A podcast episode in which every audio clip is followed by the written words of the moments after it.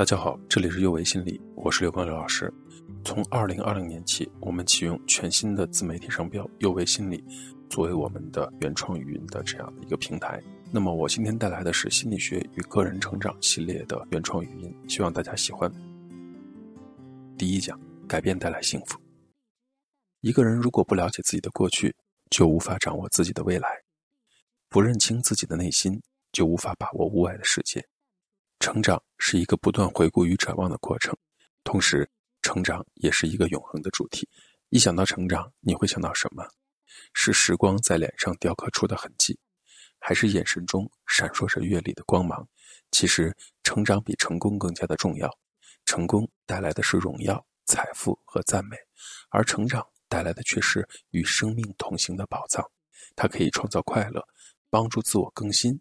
实现内心的平静与充实，也是我们完善自我、选择我们想要生活的一种过程。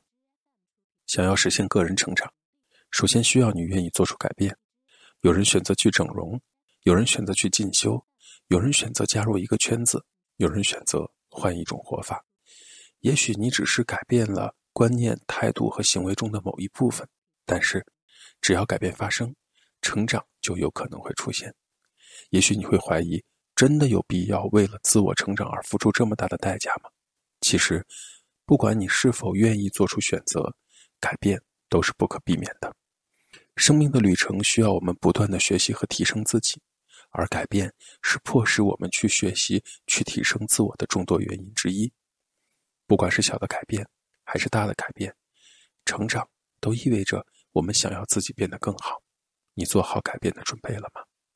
改变绝非容易的事情，很多时候我们面对重大改变会犹豫不决，不愿意改变是成长过程中很自然也很正常的现象。人的一生是需要应对无数的危机，成长也会伴随着我们的一生。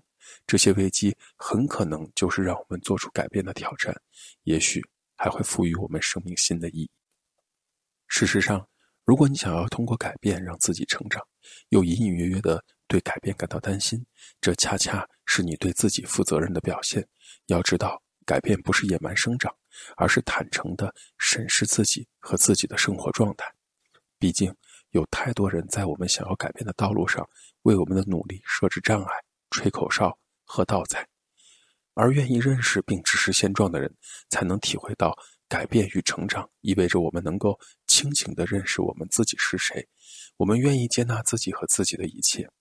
如果你整天活在对自己的否定里，改变和成长会离你很遥远。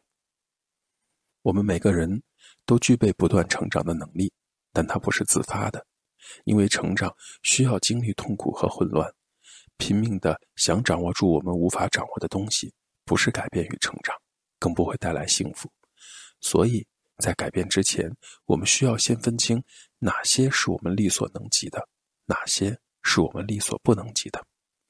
如果你希望通过改变带来成长，通过成长让人获得幸福，那么第一步，请你相信，只要你愿意，你就可以改变你的生活。那些相信通过自己可以改变自己人生的人，更愿意主动学习，更愿意成长，更愿意建立良好的人际关系。毕竟。幸福是一种很主观的感受。积极心理学的创始人塞里格曼认为，生活是否幸福呢，取决于三个必不可少的方面：拥有快乐且正面的情绪，投身事业，从生活中收获意义。所以，如果你希望发生改变，这三点都要在生活中去寻找到它。第二，请你主动的发生改变。参加过长跑训练的人一定会深有体会。跑到最后几圈的时候，如果教练不停的还说还有几圈，心里就会觉得很吃力。可是如果教练说只剩几圈了，就感觉自己还是能挤出点力气。生活也是这样，那些被动改变的人，总是觉得时不逢我，有种被命运推波逐流的感觉。而那些主动选择改变和成长的人，会对自己所受的教育负责，会对面临的问题提出质疑，会用对自己有意义的方式应用到所学的知识。二零一零年的关于积极心理学的研究显示，不管是主观幸福者还是客观幸福者，那些主动投身事业并从生活中收获意义的参与者，都远远的高于那些只会享受快乐的参与者。主观幸福者是指感受到正面情绪，没有负面情绪，并承认自己是生活中幸福的人；而客观幸福者是指那些投身在教育事业方面取得成功的人。我们在生活中的很多人，常常处在一种纠结当中，这种纠结就是心理学上讲的趋避冲突。一方面希望生活安定有所依靠，一方面又渴望经历成长带来的快乐。可是世间安得两全法？成长与改变有时候就是未知且充满挑战的。拥有生活的选择权，一方面会给我们带来收获，一方面也会给我们带来损失。毕竟，改变长期养成的行为方式不是一件简单的事情。下面的这些建议可能会对你积极的个人成长有所帮助。如果你想发生改变，请你做准备。改变不是一蹴而就的。大多数时候，巨变很少见，而循序渐进的改变往往更有效一些。了解自己具有什么样的资源，让改变有的放矢。直面恐惧，学会直面自己的恐惧，比试图消除它更加的重要。因为面对恐惧时，不仅需要勇气，还需要增强你的自我意识，这是非常重要的一件事。第三。建立信任，你可以主动的与一些人建立信任关系。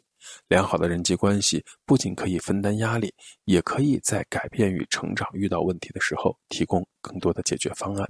同样，你也需要适当的自我暴露。你可能害怕公开个人的隐私，其实你只要判断出何时用何种方式袒露自己的情况是适度的，你就能做到在公开的同时也做好保留。真诚是改变自己和他人非常好的方式之一。接下来呢，要做好倾听，倾听要提高自己真心倾听的这种技巧，就是当别人说话时，认真听，无需考虑如何作答。有效的倾听需要你完全向对方敞开，认真思考他们说的内容，但不要急于给予推理或者解释。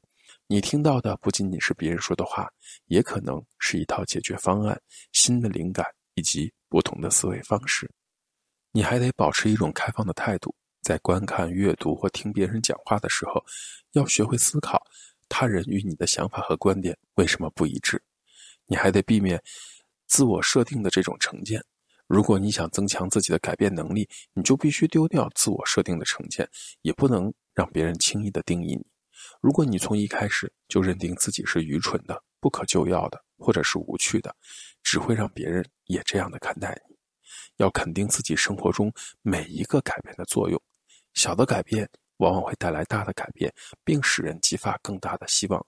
有效的方案并不总能直接解决我们的问题，但有的时候一个小小的改变会带来更大更多的重要改变。